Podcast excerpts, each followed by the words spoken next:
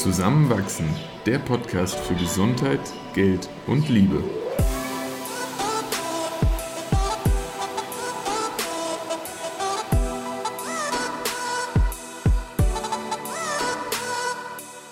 Willkommen zu einer neuen Folge von Zusammenwachsen. In dieser Episode sprechen wir über Evas Roam-Kasten. Unter anderem erfahrt ihr, was den Zettelkasten so wertvoll macht, wie Roam dabei hilft, produktiver zu sein und neue Ideen zu finden und wie man damit am besten heute noch anfangen kann. Viel Spaß beim Zuhören. Letzte Folge haben wir über dein Schaffen als Autorin im Online-Bereich, vor allem auf Medium, gesprochen. Was da jetzt noch nicht zur Sprache kam, ist eine neue große Liebe von dir. Äh, es ist tatsächlich eigentlich eine Software, über die wir heute sprechen wollen. Welche ist das?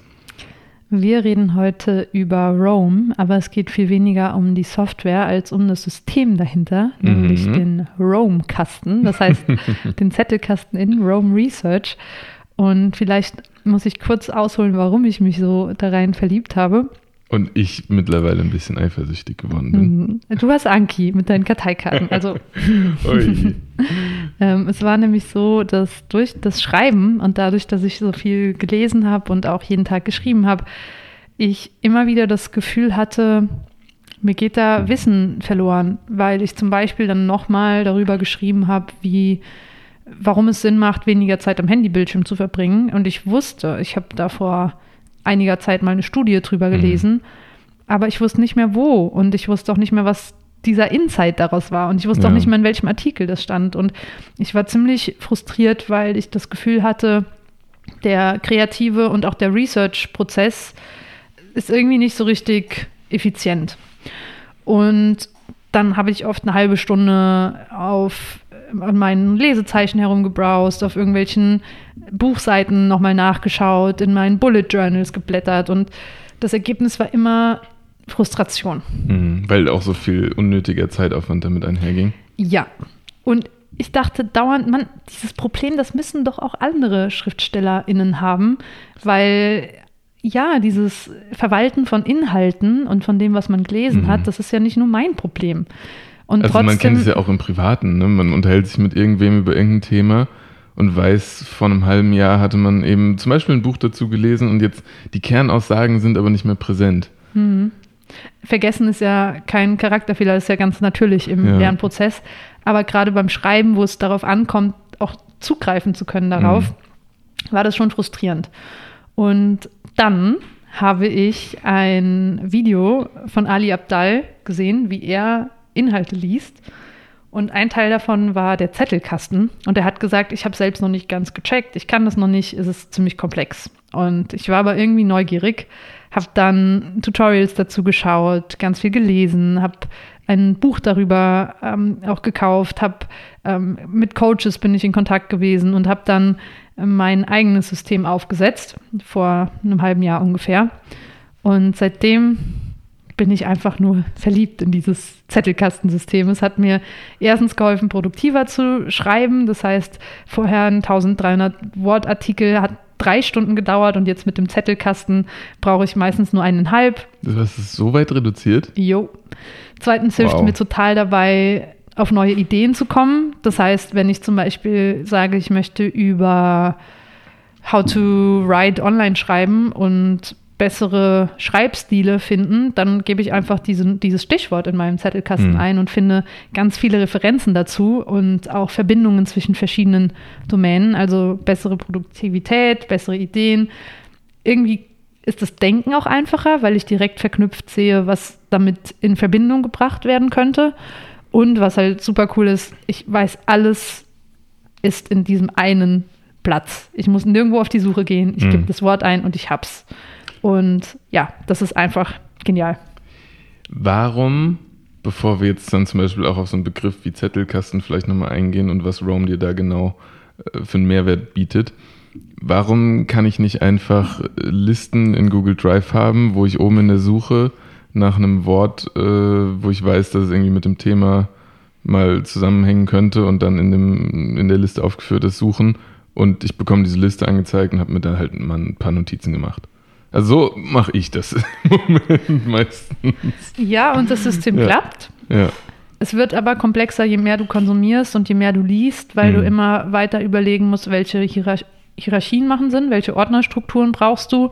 Ja. Und es kann ja sicher auch sein, dass zum Beispiel LSD nicht nur interessant ist für deine medizinische Laufbahn, sondern mhm. vielleicht auch für private Interessen im Sinne von Literatur, die du dazu liest oder mhm. verwandte Gebiete von Künstlern, die mhm. das genutzt haben.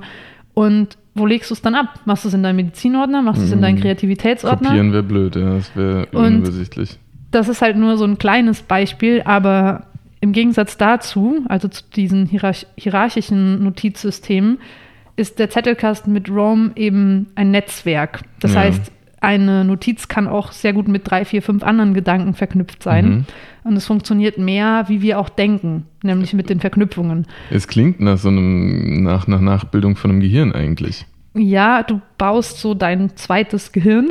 Ja. Und im Unterschied halt zu diesen Hierarchien wird es besser, je mehr Notizen du hast und es wird nicht unübersichtlicher. Und gerade wenn man dann sich eine private Wissensdatenbank anlegen will, egal ob jetzt als Schriftstellerin oder als Medizinerin, ähm, ist es einfach super effizient und besser als jegliche Ordnerstrukturen. Und kannst du dieses Zettelkastensystem, auf dem Rome ja irgendwo basiert, kurz definieren? Also Rome. Weil es klingt nach so einem einfachen Namen, aber was steckt dahinter? Rome basiert nicht auf dem Zettelkasten. ROM ah, kann okay. auch für ganz viele andere Sachen genutzt mhm. werden, aber es eignet sich auch für die Umsetzung des Zettelkastens, ist aber nicht das einzige. Ich nutze es nur dafür. Okay. Der Zettelkasten selbst ist ein System, das wurde von einem Soziologen erfunden, ein Deutscher, Niklas Luhmann, der während er gelebt hat, ich glaube 73 Bücher und fast 400 Artikel, wissenschaftliche Artikel veröffentlicht hat. Er hat die veröffentlicht. Ja, und zwar nicht nur in Soziologie, sondern auch in Politik, in Kunst, in Ökologie, in ähm, Medienlandschaften und auch bei, bei Rechtstexten. Also war fleißig und produktiv. Extremst.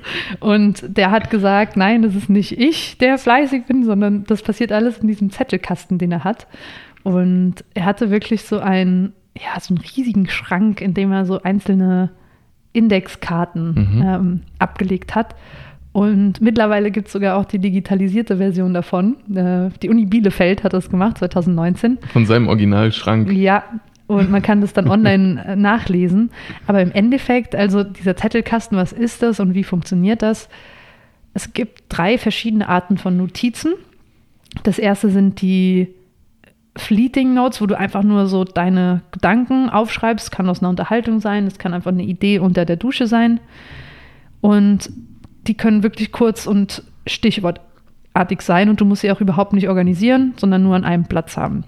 Das zweite sind die Literaturnotizen. Das ist sowas wie Buchzusammenfassungen oder Zusammenfassungen von Lernvorlesungen oder Videos, wo du die Ideen von anderen Menschen zusammenfasst. Mhm. Und das dritte, und das ist so das Herz des Zettelkastens, sind die permanenten Notizen. Und da denkst du jetzt wirklich für dich selbst. Da nutzt du deine Fleeting Notes und deine Literaturnotizen als Sprungbrett, um deine eigene Idee zu entwickeln. Mhm.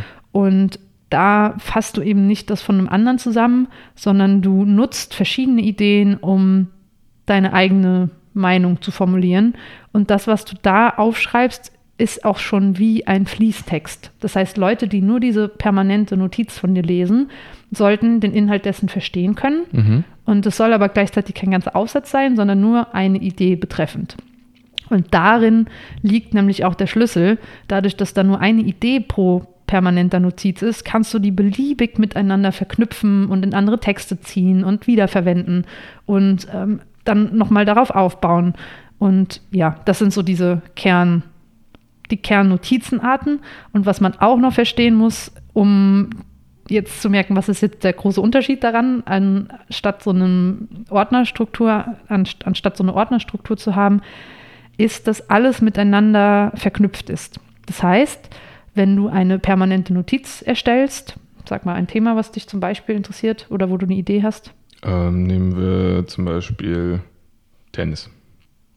Sag mal irgendeine Idee zu Tennis, irgendeinen Insight, den du so hattest durch deine Tenniszeit auch. Äh, es wundert mich, dass es immer noch Linienrichter und Richterinnen gibt. Okay, warum? weil es zum Beispiel das Hawkeye gibt, womit man ja jeden Ball kontrollieren könnte, ob er im oder außerhalb vom Feld ist. Okay, gut. Dann würdest du das als eine Idee aufschreiben. Es ja. überrascht dich, dass es noch Linien gibt, denn es gibt nämlich auch diese und diese Möglichkeit. Mhm. Und bevor du das jetzt ablegst digital, würdest du noch dazu schreiben, unter welchen Umständen möchtest du diese Notiz finden. Und da würdest du dann den Hashtag verwenden, verschiedene Hashtags. Und jetzt würdest du nicht einfach nur, du könntest zwar auch Tennis schreiben, ja, das wäre mhm. schon mal ein guter Anfang, aber du überlegst wirklich, wann willst du diese Notiz finden. Das heißt, wenn ich zum Beispiel auf der Suche nach einer neuen Business-Idee bin, dann könnte ich auch das damit verlinken, weil ich könnte ja dieses System etablieren und äh, irgendwie genau. weiterentwickeln. Du könntest Geschäftsidee draufschreiben, du könntest auch sagen Innovationsnotwendigkeit, du ja. könntest ähm, Sport und Zukunft, ja, mhm. alles, wo du eventuell zukünftig mal einen Text oder ein Projekt zu schreiben mhm. magst, das verknüpfst du schon damit, ja. sodass du eben dann, wenn du diesen Text irgendwann mal schreibst, auch wieder auf diese Notiz zurückfindest. Aber diese Hashtags definiere ich selbst? Ja, die definierst du selbst. Die werden dir in Roam dann auch vorgeschlagen, wenn du sie schon mal genutzt hast. Das okay. heißt, du siehst sie da auch direkt. Und was du auch machen sollst, abgesehen von den Hashtags, ist zu überlegen, steht diese Notiz in einem Verhältnis zu einer Notiz, die ich schon mal geschrieben habe. Das heißt zum Beispiel, falls du mal geschrieben hast, im Fußball gibt es jetzt mittlerweile Kameras, die bestimmen, mhm. ob Tore fallen oder nicht, dann würdest du zum Beispiel auf deiner Tennisnotiz dann schreiben, ähm, zum Beispiel gibt es im Fußball schon und dann verlinkst du diese andere Notiz. Und so baust du dir, und man kann das dann noch grafisch darstellen, wirklich so ein Netz von verbundenen Notizen, ja. die alle miteinander zusammenhängen. Und jetzt verstehst du auch, warum es nützlicher wird, je mehr Notizen du hast. Nämlich desto mehr. Dieses Netz wird dichter. Dieses Netz wird dichter, genau. Und je mehr Inhalt und je mehr Vernetzung du hast, desto schlauere und neuere und originellere Ideen findest du in diesem Prozess. Und genau. Könnte es ein Problem werden, wenn ich dann zum Beispiel bei dieser Tennis-Notiz schreibe als Hashtag Tennis und Business-Idee und bei der Fußball-Notiz Fußball und Wirtschaftsidee. So, so gleicher Gedanke, aber unterschiedliches Wording und dadurch rutscht mir das irgendwie durch das Netz durch? Ja, ich meine, du kannst es immer verändern. Du kannst dann grafisch auch sehen, wenn Notizen so Orphan Notes, also so Waisennotizen oh, sind. Und dann kannst du halt schauen, habe ich da Hashtag schlecht gewählt oder passen sie einfach echt nicht zu Sachen, die ich mm. habe. Im Idealfall würdest du dann bei beiden den Hashtag Sport verwenden ja, zum Beispiel. Oder dann so, doch dass auch. es irgendeine dann, Gemeinsamkeit gibt. Genau, das macht es halt kraftvoller ja. auf jeden Fall. Genau. Und hast du das jetzt dann auch außerhalb vom Schreiben schon genutzt, dass du dir irgendwie im Alltag Gedanken über irgendwas gemacht hast und wusstest, ah, ich habe da aber schon Inhalte konsumiert oder mir schon mal was notiert und dann einfach kurz geschaut, wie sind da meine bisherigen Haltungen vielleicht auch zu gewesen und wie, wie beeinflusst mich das jetzt im Hier und Jetzt mit den neuen Gedanken, die vielleicht dazukommen könnten? Ist ja. das so ein Szenario, wo du das genutzt hast? Ja, also ich habe auch dann einen Index in meinem, das ist wie so ein Hashtag-Verzeichnis, wo ich einfach geschaut habe, welche Themen interessieren mich mhm. denn, wo möchte ich denn noch mehr permanente Notizen erstellen.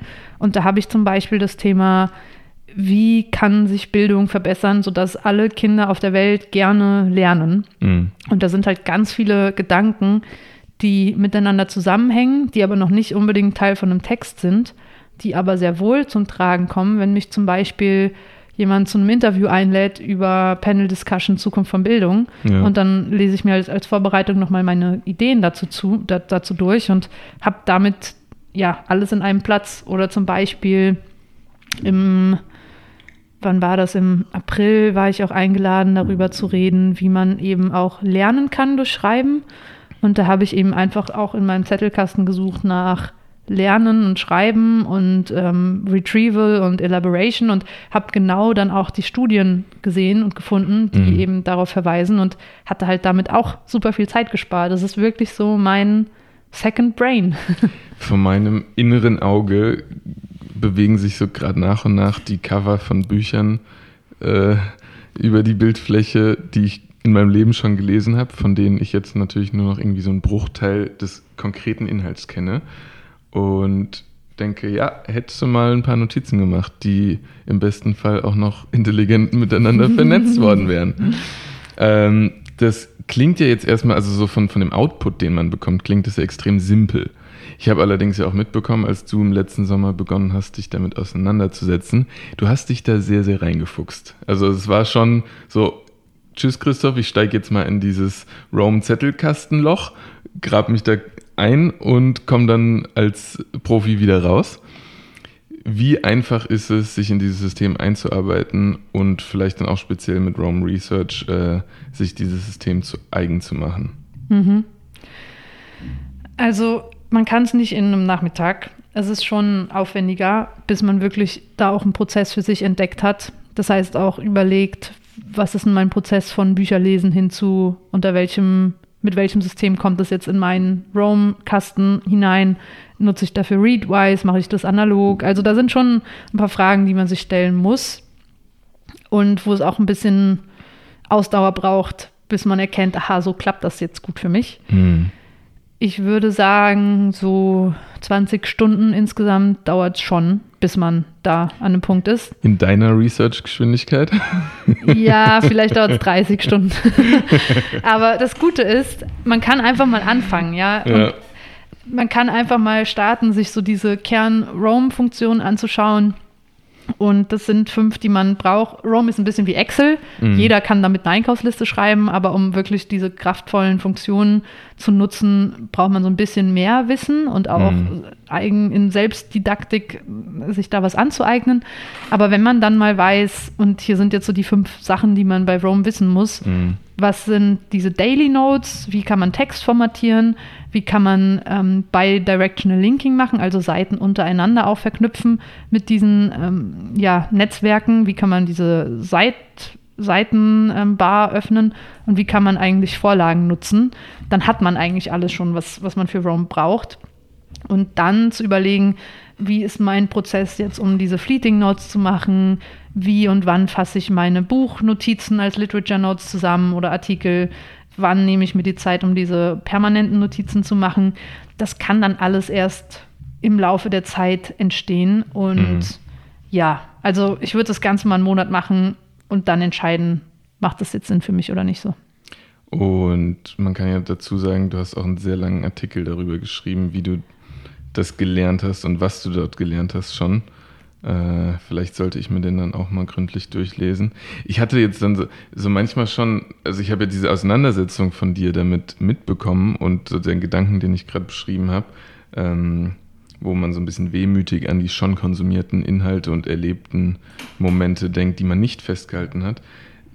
Ja, das ist irgendwie vergangen, aber so der nächstbessere Zeitpunkt, um dann mal mit so einem System anzufangen, ist halt dann doch heute so ein bisschen wie beim Investieren, so ja, jetzt ist es schon irgendwie 100% gestiegen. Ja, aber in zehn Jahren ist es halt ein Bruchteil dessen, was sich dann noch bewegt hat. Und dann ist man froh, wenn man irgendwann mal einen Startpunkt hatte. Mhm. Äh, deswegen vielleicht für mich auch ein gutes Anstupsen gerade nochmal, weil es halt wirklich schade ist, so viel der konsumierten Inhalte wieder liegen zu lassen.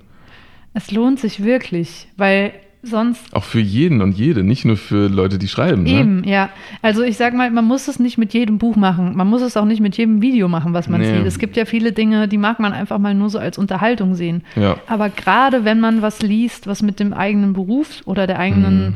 Tätigkeit oder dem eigenen Hobby zu tun hat, in dem man besser werden will oder Wissen ansammeln möchte, ja. dann macht das total Sinn, auch die Zeit zu investieren, weil sonst ist es halt so, als würde so eine mhm. Blume gießen und es trocknet halt wieder weg.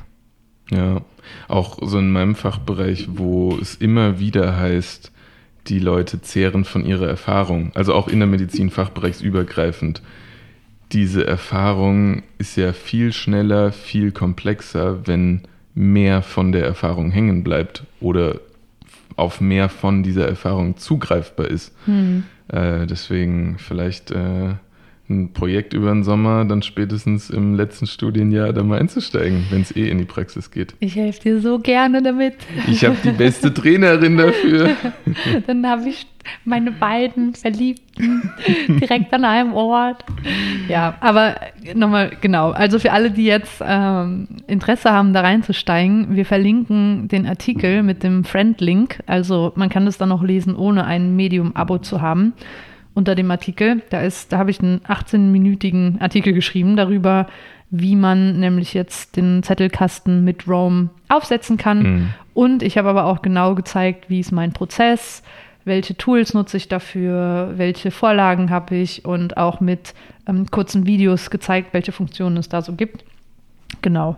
Also das ist, glaube ich, ein sehr guter Ausgangspunkt und ich habe da wirklich versucht, alles kurz und prägnant so zusammenzufassen, wie es mir am Anfang total geholfen hätte. Dann vielleicht lerne ich ja Rome wirklich genau noch so lieben wie du. I bet you will. Nice.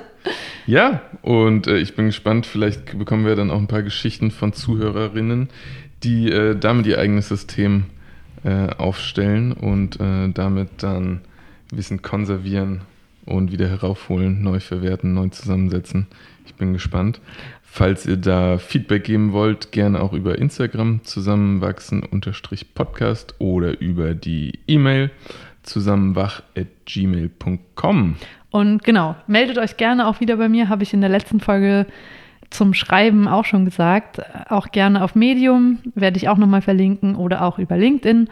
Und ich freue mich immer, Personen da helfen zu können, die gerade anfangen wollen, das aufzusetzen.